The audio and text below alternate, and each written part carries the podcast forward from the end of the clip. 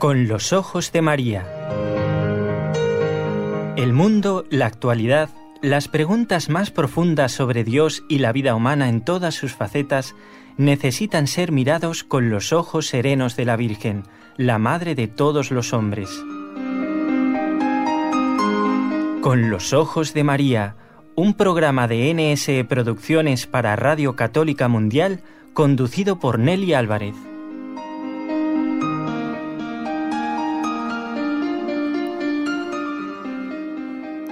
Hola amigos, por favor no se extrañen. Hoy no está Nelly con nosotros. Ella está participando de las jornadas martiriales en Barbastro, tal como ustedes lo han escuchado en el programa del miércoles. Por eso, hoy nos acompaña la hermana Estrella Muñoz. Agradezco a los compañeros en la parte técnica, tanto en Radio Católica Mundial desde Alabama, en Estados Unidos, como en NSE, Nuestra Señora del Encuentro con Dios, desde Barcelona, España.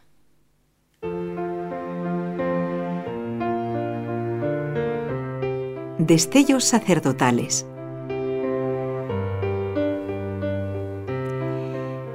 Hoy en lugar de comenzar con una frase, vamos a empezar con una pequeña historia referida al Padre Peyton.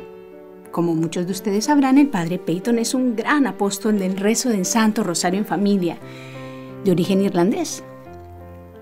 Vamos a escuchar esta mini historia que nos va a ayudar seguro a tener muy presente que la gracia de Dios es la que marca nuestro camino.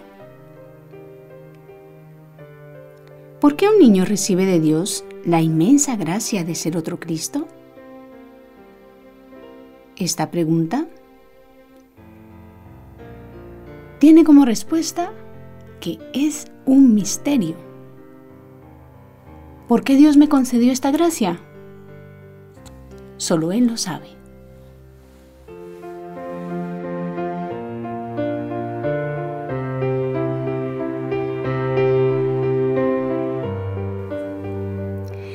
Bueno amigos, yo estoy muy contenta de compartir este programa, el número 87 de Destellos Sacerdotales con todos ustedes.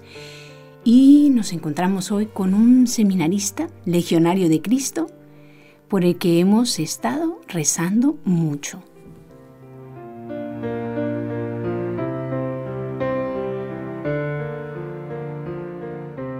Hoy estamos con Yago Solá, Solá García, en honor a la madre que está ahí con nosotros.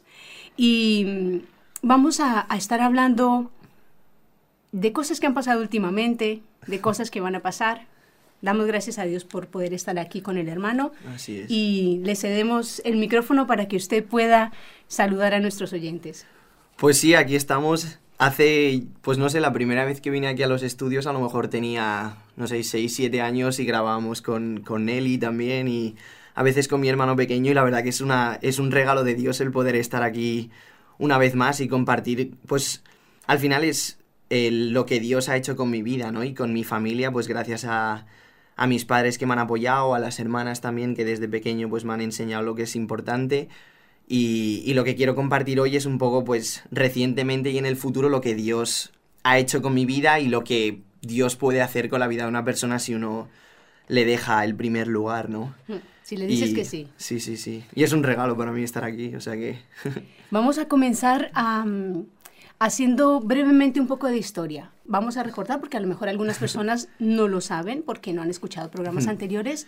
¿Hace cuántos años el Señor le dijo, Yago, ven aquí, por favor, que tengo una misión muy importante que encargarte?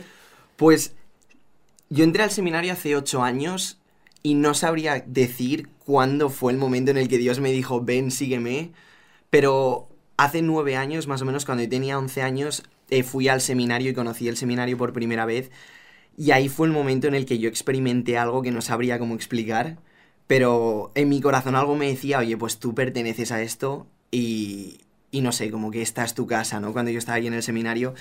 Entonces, después de un año más o menos, yo estuve hablando con mis padres. Eh, no fue fácil para ellos, pero yo tenía, era muy pequeño, tenía 12 años. Y poco a poco, con la gracia de Dios, una vez más también en su vida, pues ellos me dejaron entrar al seminario y entré cuando tenía 12 años en el verano del 2010. Entonces, 12 años, ¿eh? Sí, se sí, dice sí. muy pronto.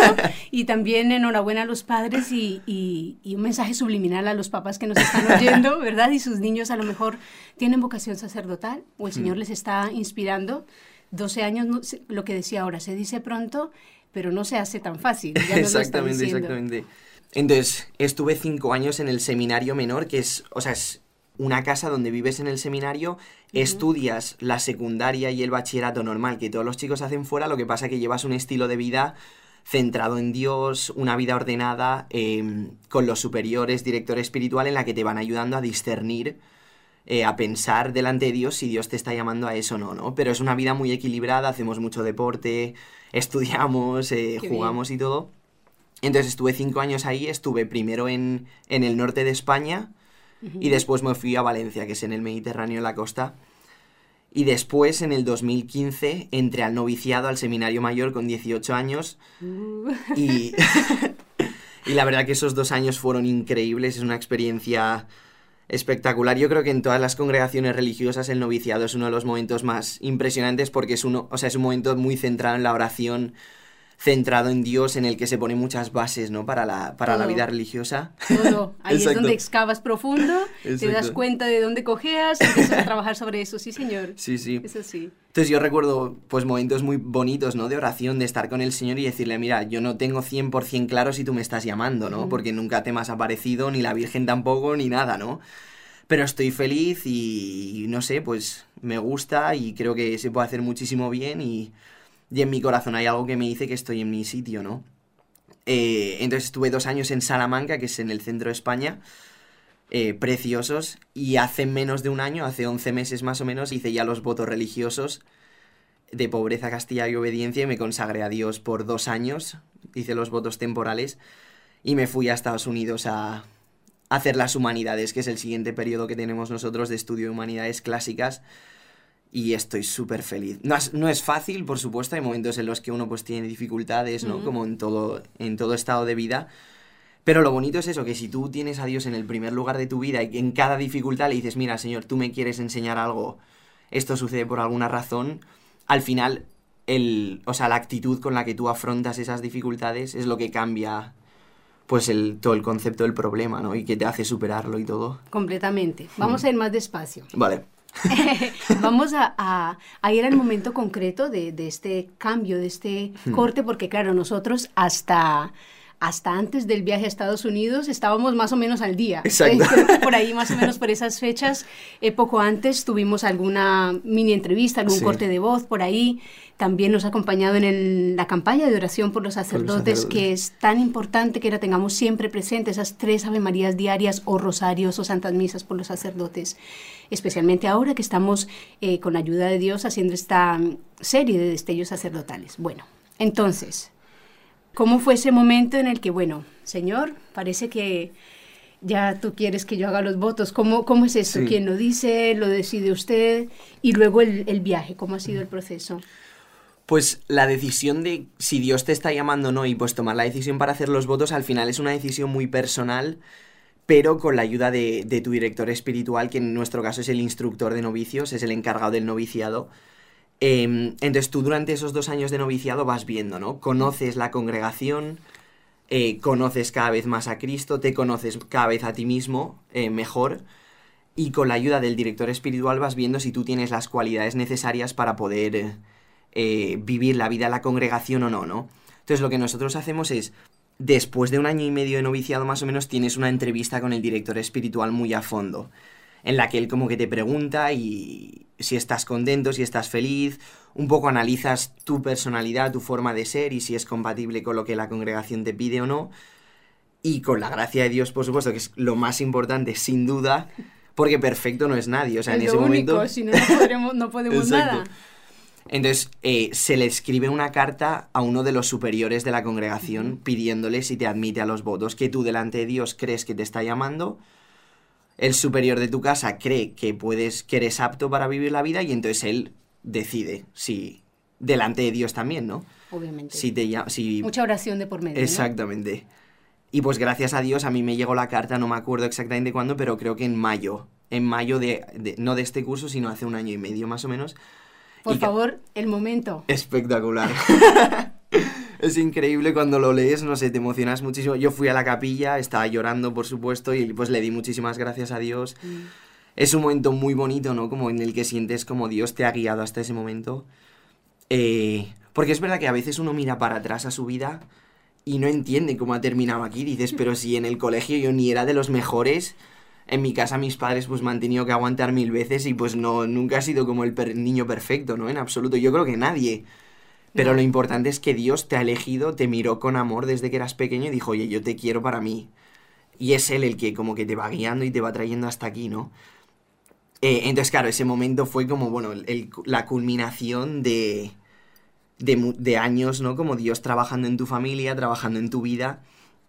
Entonces, eso fue más o menos en mayo. Y esos cuatro meses hasta la profesión fueron muy intensos porque uno está muy contento y quiere entregarse a Dios y consagrarse a Dios, pero claro, a la vez, pues uno sabe la responsabilidad que uno, del paso que va a tomar, ¿no? Entonces como que uno se asusta y da un poquito de miedo y dices, caray, pues me voy a consagrar a Dios y eso implica que me voy a otro país o lo que sea, ¿no? No es un juego, no es que des el paso porque sí.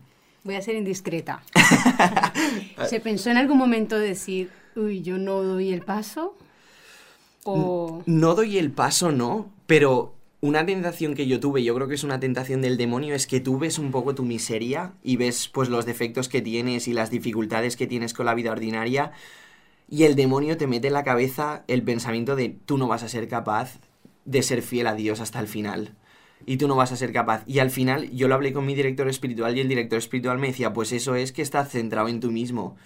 Porque por supuesto que centrado en ti mismo y por tus propias fuerzas vas a ser incapaz de vivir la vida religiosa y en la primera dificultad vas a tirar la toalla y lo dejas, ¿no? Pero precisamente fue como bonito de decir, bueno, pues lo que tengo que hacer es ir al Señor y decirle, Señor, yo sé que yo solo no puedo. O sea, es imposible que yo viva la pobreza, la castidad, la obediencia. No puedo. Y que yo viva en comunidad y nunca me enfade y que no tenga problemas. No, eso es imposible. Pero con tu gracia, que al final eres tú el que me has llamado, contigo puedo. Te necesito, ¿no? Entonces eso, no, nunca pensé, uy, no voy a dar el paso, pero sí que a veces en mi cabeza era, pero no ves que eres un desastre, que la vas a liar y que te vas a enfadar y tal. Bueno, en la imitación de Cristo dice que ahí es donde está la verdadera humildad, así que vamos en buen camino. Eso creo yo. Poco a poco. Bueno, y entonces llega, avanzamos un poquito y llegamos al día. Llega septiembre, 16 de septiembre. Hicimos ejercicios espirituales de ocho días, justo los días de antes. Entonces el 16 de septiembre a las 11 de la mañana más o menos era la misa. Yo llevaba sin ver a mis padres pues tres o cuatro meses y claro, los vi esa mañana también fue increíble el poder dar ese paso pues con ellos al lado y tal recuerdo la misa muy, muy, muy bien. Yo estuve llorando la mitad de la misa, pues de la emoción, ¿no? De, de decir, mira, Señor. Porque a mí me gusta ver la vocación como un camino de amor entre Dios y tú. Dios te ama y tú le respondes y cada vez ves como Dios te ha amado durante toda tu vida y te sigue amando y te va demostrando ese amor y tú con tus debilidades, pero intentas responder a, a ese amor cada vez más, ¿no? Entonces la profesión fue como decir, ¡buah! Después de todo lo que he visto que Dios ha hecho por mí, no tengo otra solución que darle mi vida. En plan, te lo doy todo porque es lo mejor. O sea, no hay otra cosa mejor que Dios guíe tu vida y, sea lo más importante, ¿no? Entonces fue potente. Vinieron muchos amigos míos de aquí de Barcelona también a acompañarme, que fue bonito. Vinieron, creo que vino Nelly también y Raúl, eh, que fue precioso que me acompañaran ahí también. Y entonces por la tarde pues estuvimos con las familias. Fue un día, un día de verdad muy, muy bonito, muy bonito. ¿Qué dicen los papás después de la ceremonia? pues yo creo que decir, decir, no podían decir nada. pues estaban llorando y tal, y fue más como darnos abrazos y, yo recuerdo a mi padre y a mi madre y mi abuela también oh, estaba llorando y tal. Eh, pero bueno, yo creo que tampoco hacen falta palabras, sino que ver las caras de la gente y los ojos como llenos de, de alegría, ¿no? De decir, mira, pues Dios a mi hijo le ha hecho feliz y viendo a mi hijo feliz yo también soy feliz, ¿no? Como que yo creo que, es lo más importante. Y pues en esos abrazos y tal yo sentí como el apoyo, ¿no? De, de mis padres, de mi abuela, de mis amigos, pues que estaban ahí, ¿no? Desde el principio.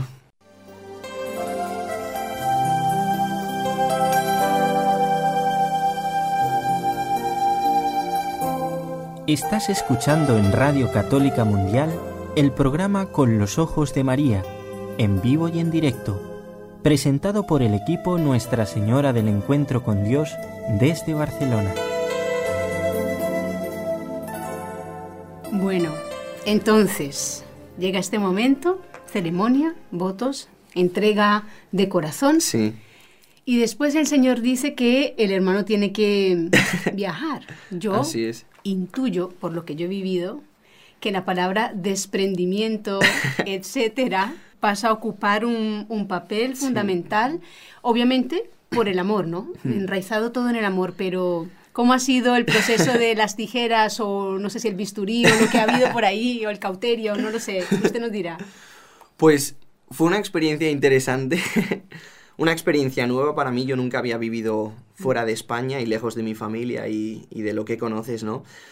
A mí personalmente no me costó tanto el dejar el España o dejar un sitio o dejar cosas, sino que a mí lo que más me costó pues es gente que con la que habías pasado muchas experiencias, habías vivido cosas y que han estado muy cercanas y que ahora las tienes que dejar, ¿no? Al final es desprenderte de la gente a la que amas por amor a Dios, precisamente porque Dios es lo primero en mi vida y es el centro, pues tengo que dejar a estas otras personas que son buenísimas y que las sigo queriendo igual, pero que ahora Dios me pide pues que esté lejos, ¿no? Entonces a mí me costó un poco eh, despedirme de los hermanos que estaban en un año menos que yo y que habíamos compartido un año de noviciado, despedirme de mi familia, despedirme de los amigos del colegio, que claro, pues llevo un año sin verlos y pues Dios sabe cuándo los volveré a ver, a lo mejor hasta el cielo no los veo, ¿no? Luego también durante el noviciado dimos catequesis en una parroquia a niños pequeños y claro, habíamos estado dos años con ellos, acompañándoles las familias y decirles adiós pues no es fácil, ¿no? Porque al final, no sé, como que uno ha creado relaciones con ellos cercanas y, pues es difícil decir adiós, pues es lo mismo, ¿no? No tienes ni idea de cuándo los vas a ver otra vez y a lo mejor pues la próxima vez que los veas es en el cielo, ¿no? Y luego al llegar allí, pues es un cambio de cultura, un cambio de idioma, pues en Estados Unidos se habla el inglés, entonces claro, llegas ahí, es todo nuevo, no tienes ni idea de cómo funcionan las cosas. Pero una cosa que ayuda muchísimo es que dentro de la congregación, dentro de lo que cabe, a pesar de que hay diferencias culturales o lo que sea, todos vivimos el mismo espíritu.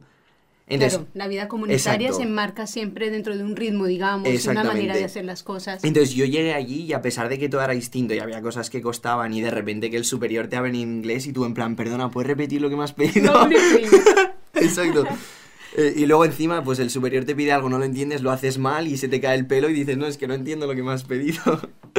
Nada, pero bueno, son cosas de la convivencia, ¿no? Pero que el estilo de vida es muy parecido o el mismo y el espíritu sobre todo que reina en la casa es el mismo espíritu legionario que había en Salamanca y que había en el seminario menor. Entonces desde el momento número uno en el que llegas ahí tú te sientes en familia, te sientes en casa, los hermanos te acogen, eh, a pesar de que pues somos de 15 países distintos, hay algunos de Asia, de Corea del Sur y tal.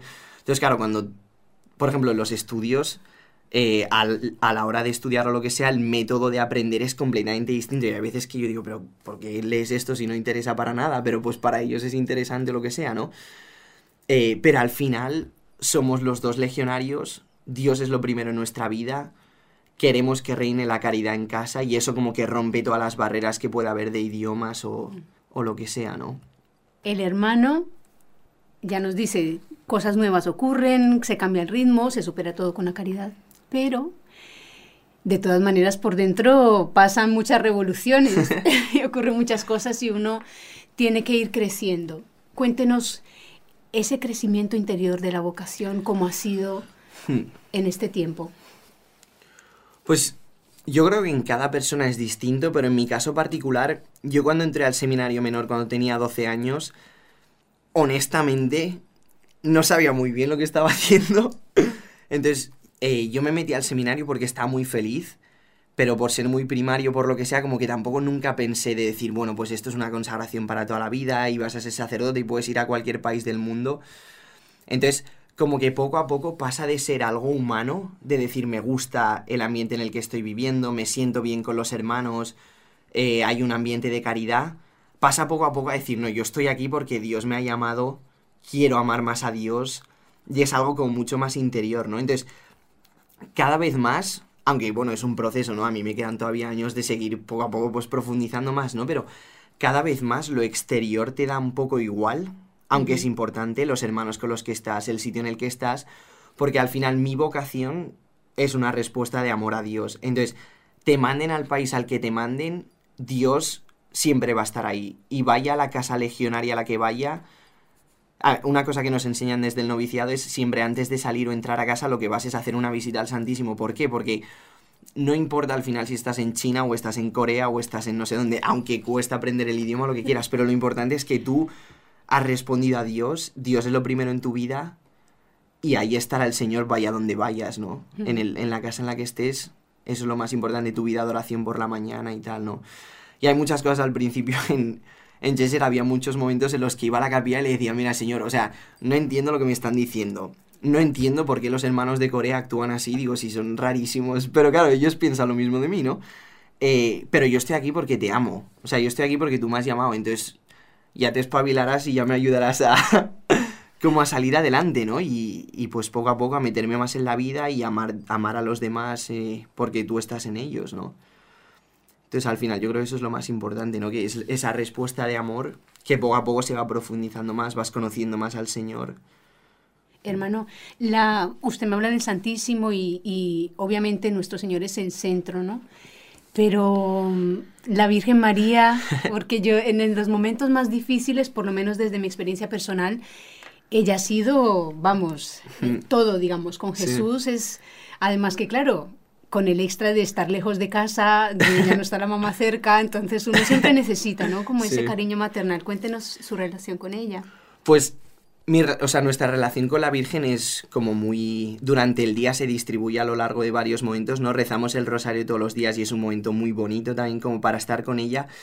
Pero personalmente, desde que entré al seminario menor, a mí lo que más me gusta es que justo antes de ir a dormir, después de las oraciones de la noche en la capilla, siempre pasamos delante de la estatua de la Virgen del Jardín y ahí pues hacemos una visita corta o larga, lo que cada uno quiera, ¿no? Pero eh, estamos ahí con la Virgen, rezamos las tres Ave Marías, le pones tu vocación en las manos y tal.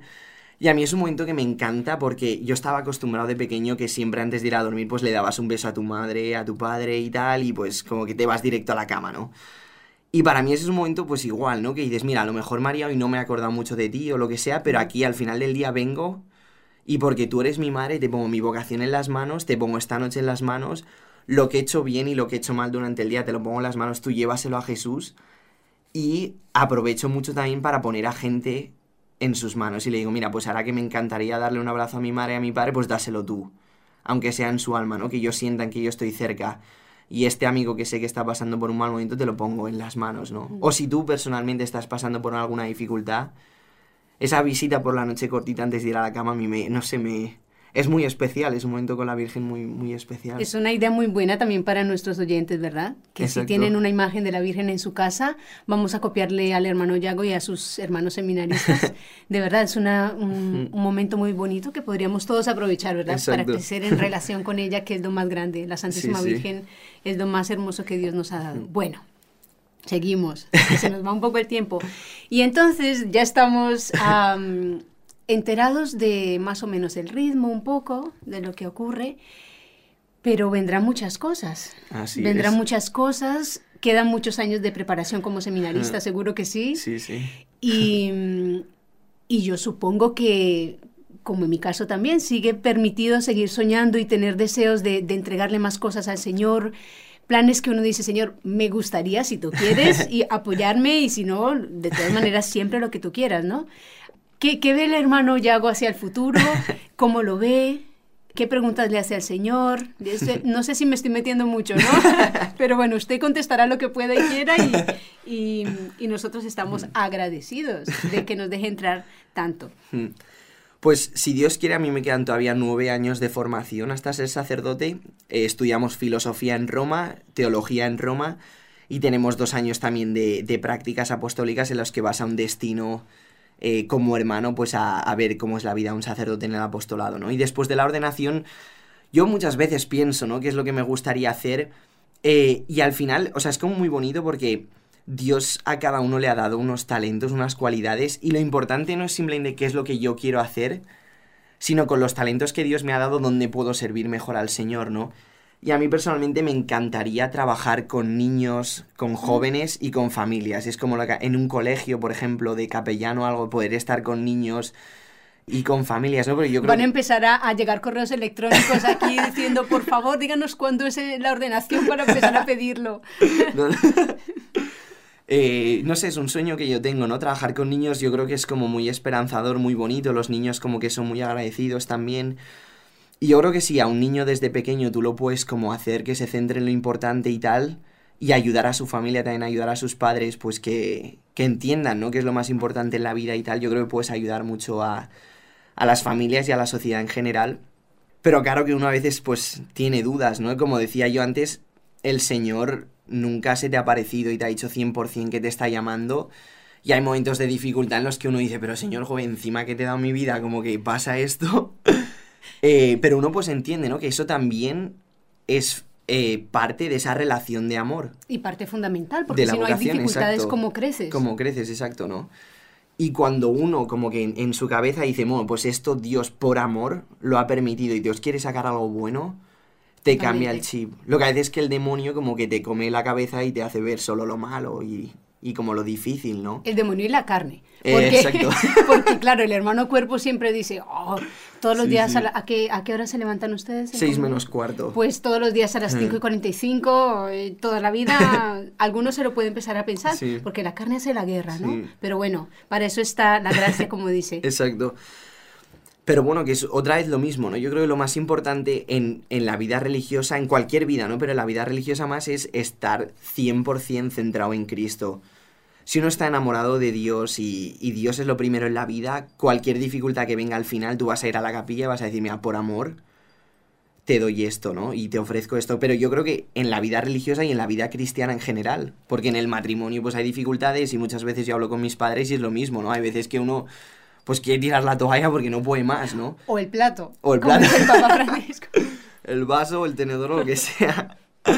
Em, pero bueno, si, si hay ese espíritu sobrenatural de decir, mira, Señor, nosotros no estamos aquí por placer o por porque nos guste o tal, aunque te gusta también, ¿no? Pero estoy aquí por amor. Sí, seamos honestos que verdaderamente se pasa muy bien si uno está con quien ama. Exacto. Hay dificultades, muchas, pero se pasa bien también. Sí, sí.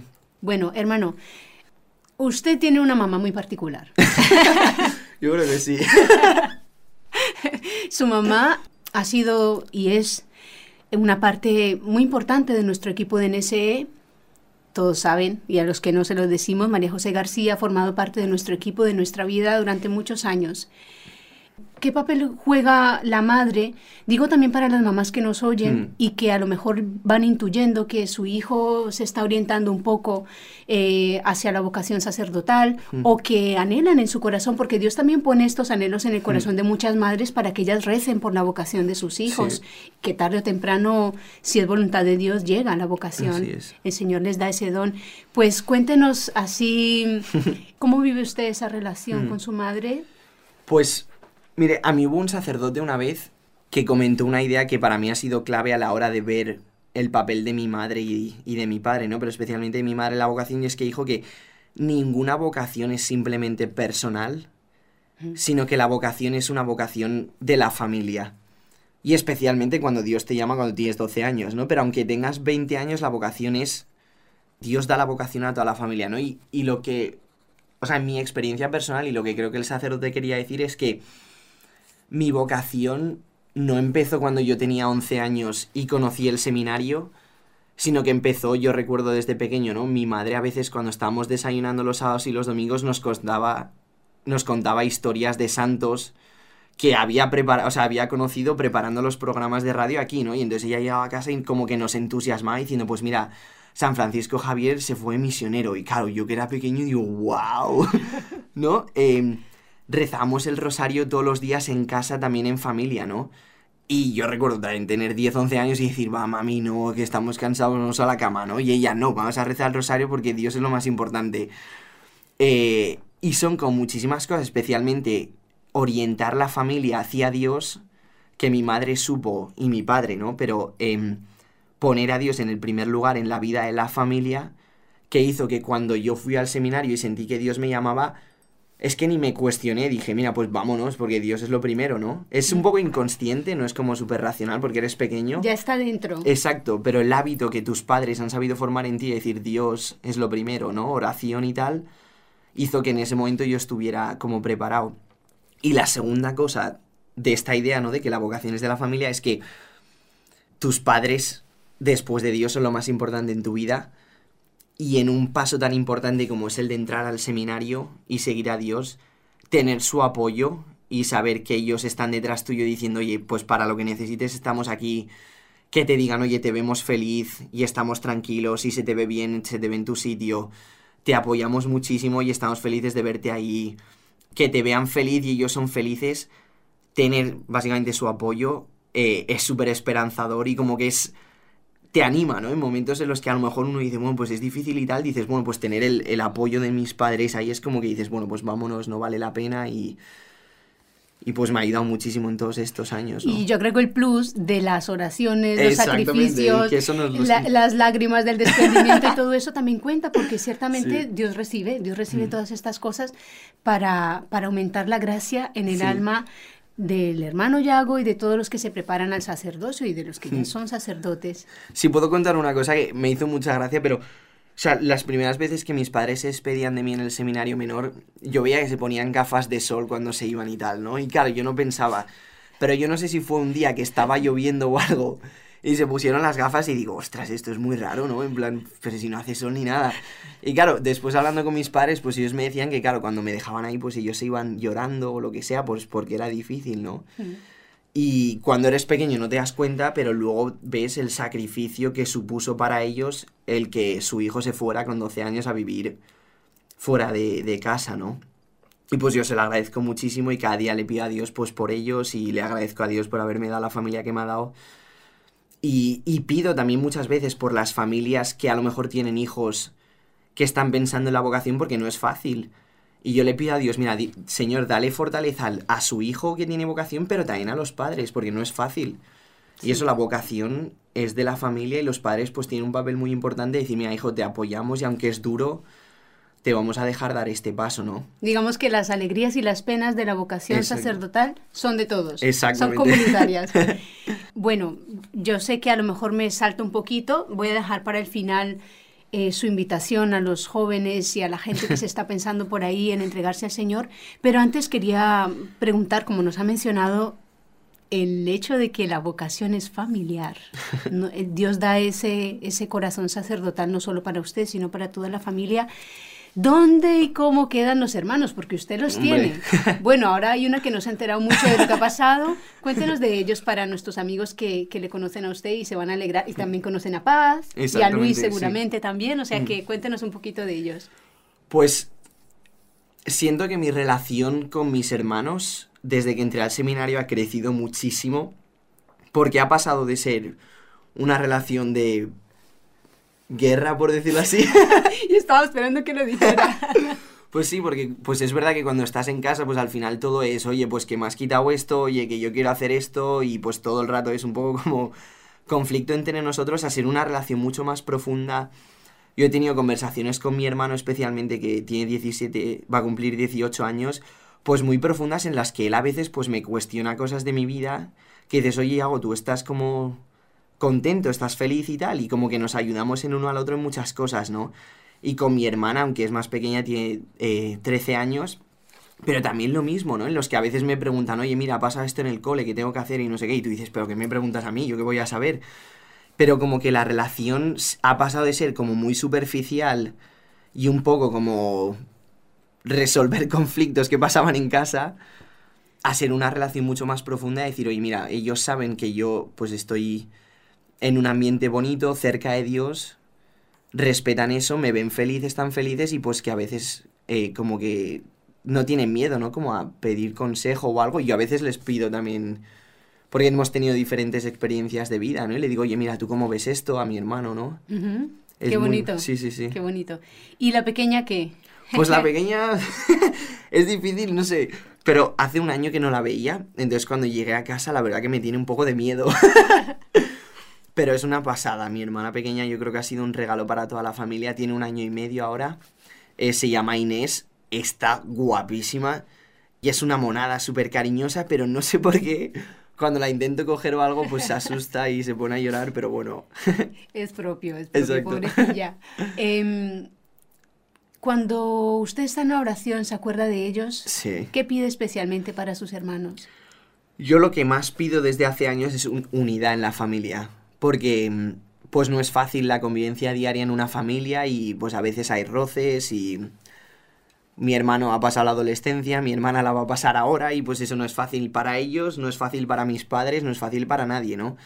Mis padres pues también tienen que luchar con las cosas de cada día y yo lo que pido cada día en la oración por la mañana es, Señor, te pido por mis padres, que estén siempre unidos, que se quieran, que se sepan demostrar ese amor, ¿no? Que estén siempre felices, pero profundamente felices, no alegría superficial, sino que digas, oye, mira, estoy feliz con este paso que he dado y, con mi matrimonio, con mi familia. Puestos en Dios. Es la única manera. E-, él es el principio y el fin de nuestra alegría. Bueno, se nos va acabando el tiempo y vamos a pedirle al hermano Yago que mm, piense un poquito en, los que nos están oyendo. Jóvenes, madres, nos está oyendo todo tipo de personas. ¿Qué les vamos a, a decir desde usted como seminarista? Eh, en el marco de nuestra campaña de oración por los sacerdotes, no digo más, usted, el Señor le inspirará para, para hablarle a esos corazones. Pues mire, tenemos aquí delante una imagen de Juan Pablo II, la tengo aquí delante, y una de las frases que a mí más me, me ayuda en mi vida, y yo creo que, que es lo más importante, es lo que él decía, ¿no? No tengáis miedo, abrir las puertas a Cristo. Yo creo que eso es lo fundamental en nuestra vida ante una vocación, cuando Dios llama a una persona o, o la familia, cuando la familia se da cuenta de que su hijo a lo mejor ha sido tocado por Dios y le ha llamado, lo primero que nos aparece a todos es el miedo. Decir, Señor, ¿por qué mi hijo? Señor, pero se va a ir a otro país, o Señor, pero no lo voy a poder ver porque se va al seminario, pero ¿por qué? Porque yo... Pero lo importante es lo segundo de la frase, abre las puertas a Cristo, deja que Cristo que como cristianos, por el bautismo, ya es lo primero en nuestra vida, somos sus hijos, deja que Él guíe tu vida. A veces queremos tener todo bajo control y, y como que nosotros decidir sobre nuestra vida, sobre la vida de nuestros hijos y decir, no, o sea, Dios sabe perfectamente lo que hace, Dios no se deja ganar en generosidad, tú cuando le das un poquito a Dios, Él se pasa el, es que en el ciento, yo siempre digo, será Señor que nos has engañado, porque eso ya del ciento pasa, o sea, pasa al mil y al dos mil por uno. Sí, sí, entonces, o sea, no tener miedo y en vez de como oh, ponerse nervioso y tener miedo, pues decirle, Señor, ¿por qué? Pero en buen plan, no porque enfadado, sino, Señor, ¿por qué has permitido esto en mi vida, no? Vamos a rezar, vamos a ir contigo, pedir ayuda a lo mejor a un director espiritual, un sacerdote con experiencia, pero sobre todo, la oración que decía Juan Pablo II, abre las puertas de tu corazón a Cristo, no cierres, no te encierres en ti mismo y tú en tu corazón, tú eres el centro de tu vida, sino deja que Dios entre y cure lo que tenga que curar y limpie lo que tenga que limpiar y como que ponga ese buen olor, ¿no? En tu vida de el buen olor de Cristo. Eso es lo que yo diría. bueno, pues hemos llegado ya al final de nuestra entrevista. Muchas gracias. No, a usted. Muchas gracias. Nos, nos faltaría tiempo para contar cosas porque yo creo que es bien importante que mm, no meternos en su vida, sino, em, escuchar de primera mano la experiencia de una entrega sacerdotal, cómo es este proceso y las bellezas que va obrando Dios en el alma de una mm. persona que era llamado. Nosotros, mm, los oyentes y una servidora, nos vamos a quedar comprometidos a rezar por usted. Eso por sus hermanos también, por todos los que han sido llamados a la vocación sacerdotal. De verdad, muchísimas gracias. Muchas gracias a la mamá, María José García, que nos ha acompañado durante toda esta entrevista desde detrás del cristal. Y gracias por la invitación, para mí es un regalo también. Usted siempre que quiera mm, queda invitado. Gracias. las puertas están abiertas de par en par y bueno, vamos a estar esperando esos nuevos pasos que vayan eh, ocurriendo. Usted ahora regresa, ¿no? Ya a los Estados sí, Si Dios quiere, en, un par de días ya voy para allí. Ay, ay, ay. Bueno, pues vamos a encomendarlo también en el viaje y nosotros continuamos en el programa. ¿Quieres escribirnos ahora mismo? Puedes hacerlo al siguiente correo electrónico con los ojos de María arroba nsradio.com.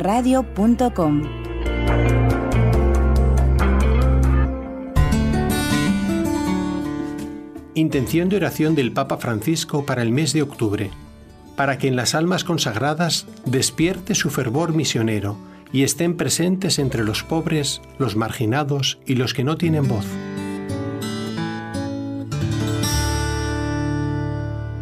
Señor, quiero entregar mi vida entera para ti.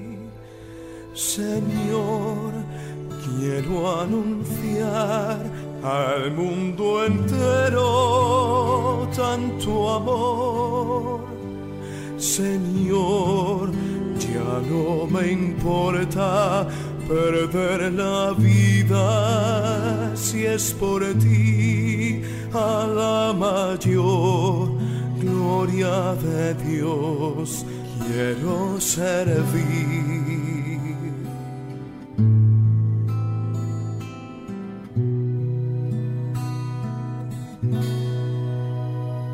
Señor.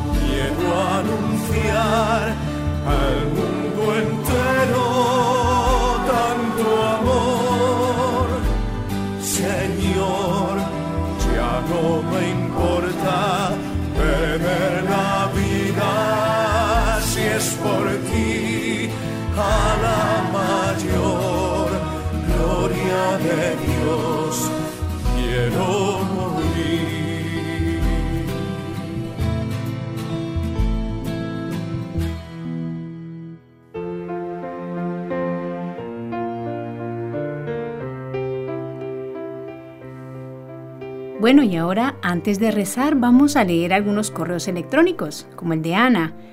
Ana nos dice, bello programa, y cuánto estoy aprendiendo de San Antonio María Claret, que fue el programa que hemos escuchado este miércoles pasado. Me ayuda a amar más a Jesús y a María. Oren por nuestra comunidad parroquial de Lince, Lima, Perú, para que seamos eucarísticos y marianos, para que el Señor llame a más adoradores, especialmente en el turno de madrugada, para nuestra capilla de adoración perpetua. Un abrazo cariñoso en Jesús María. Es lo que nos dice Ana. Vamos a leer ahora el correo de Yolanda. Yolanda nos dice, saludos a todos. Qué alegría escuchar este programa. Me llena de paz. Estoy pasando por un momento muy difícil en mi vida y les pido su oración. Es un gran miedo que siento en mi ser Quisiera saber si sería posible un programa donde se hable del miedo en sí, y el miedo a Dios y a la muerte y a lo desconocido. Es algo que atormenta y algo de lo que no se habla mucho. Somos muchos con este tipo de problemas y depresiones. Gracias. Pues Yolanda, tendremos en cuenta esto que nos estás pidiendo. Ahora vamos a leer el correo de Dora. Dora dice, hola Nelly, También seguro que quiere decir hola a todo el equipo de Con los Ojos de María. que el Señor y la Virgen Santísima siempre te acompañen. Como siempre, disfruto mucho de tus programas. Son enriquecedores y de nutrida formación para nuestro alimento espiritual. Acá en Miami estamos muy entusiasmados con los preparativos para el viaje a Tierra Santa. Las expectativas de recorrer los mismos caminos que hace 20 siglos recorrió Dios en este mundo, derramando su bendita sangre por todos nosotros. Es una inmensa esperanza de purificarnos. Saldremos de Miami el 4 de noviembre. Bueno, nosotros vamos a aprovechar para encomendar este viaje también y que ellos se acuerden de nosotros cuando estén allí en los lugares santos. Bueno, ahora vamos a leer este correo de Clara Margarita. Clara Margarita dice, les envío saludos a todos. Mi esposo y yo vamos a cumplir Atención amigos, 25 años de casados. Ayer fuimos a la Basílica de las Nazarenas a confesarnos y a participar de la misa. Les cuento que ayer la cola de confesión era muy grande, porque es el mes del Señor de los Milagros y vienen desde el extranjero para visitar al Señor de los Milagros, que se encuentra en el centro histórico de Lima. Y nos pide que sigamos rezando por los sacerdotes. Bueno, pues un saludo a Clara Margarita. Y ahora, amigos, para encomendar estas intenciones y también para encomendar al hermano Yago a su viaje, a toda su comunidad, vamos a rezar estas tres Ave Marías y a poner en mano de María Santísima a todos los sacerdotes, a todos los llamados a la vocación sacerdotal. Vamos a rezar. En el nombre del Padre y del Hijo y del Espíritu Santo. Amén. María, Madre mía, por el poder que te concedió el Padre, libra a todos los sacerdotes de caer en pecado. Dios te salve María, llena eres de gracia, el Señor es contigo, bendita tú eres entre todas las mujeres, y bendito es el fruto de tu vientre Jesús. Santa María, Madre de Dios, ruega por nosotros pecadores, ahora y en la hora de nuestra muerte. Amén. María, Madre mía, por la sabiduría que te concedió el Hijo, libra a todos los sacerdotes de caer en pecado. Dios te salve María, llena eres de gracia, el Señor es contigo, bendita tú eres entre todas las mujeres, y bendito es el fruto de tu vientre Jesús. Santa María, Madre de Dios, ruega por nosotros pecadores, ahora y en la hora de nuestra muerte. Amén. María, Madre mía, por el amor que te concedió el Espíritu Santo, libra a todos los sacerdotes de caer en pecado. Dios te salve María, llena eres de gracia, el Señor es contigo, bendita tú eres entre todas las mujeres, y bendito es el fruto de tu vientre Jesús. Santa María, Madre de Dios, ruega por nosotros pecadores, ahora y en la hora de nuestra muerte. Amén.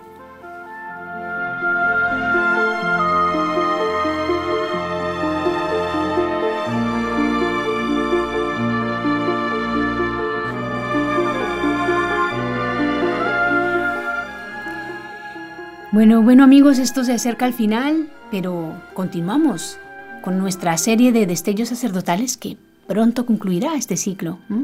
Los dejamos ahí en expectativa. Nelly les va a estar diciendo a la vuelta un poco más de detalles. Y también les vamos a recordar que mm, en nuestro YouTube, en NSTV, NSTV Radio, perdón que se me enreda la lengua un poquito, vamos a encontrar un capítulo complementario de la serie del principio al fin, esta serie sobre bioética.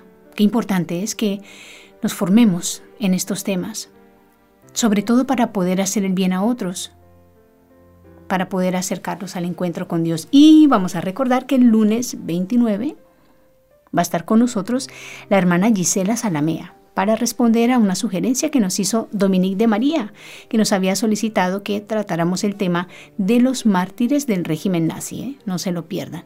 Les deseamos un buen fin de semana a todos. Nos encontramos el lunes. Esperemos que el viaje de Nelly vaya todo muy bien y que al volver nos traigan muchos detalles de estas de los mártires y de todo lo que ocurra allí en estas charlas, conferencias. Muchas gracias amigos por habernos escuchado y nos despedimos aquí Con los Ojos de María. Feliz fin de semana.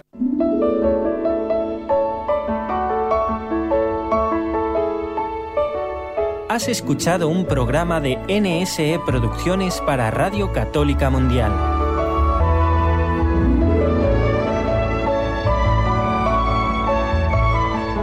¿Quieres conocernos? Escríbenos al correo electrónico con los ojos de María arroba nsradio.com. Envíanos tus sugerencias o comentarios con los ojos de María arroba nsradio.com.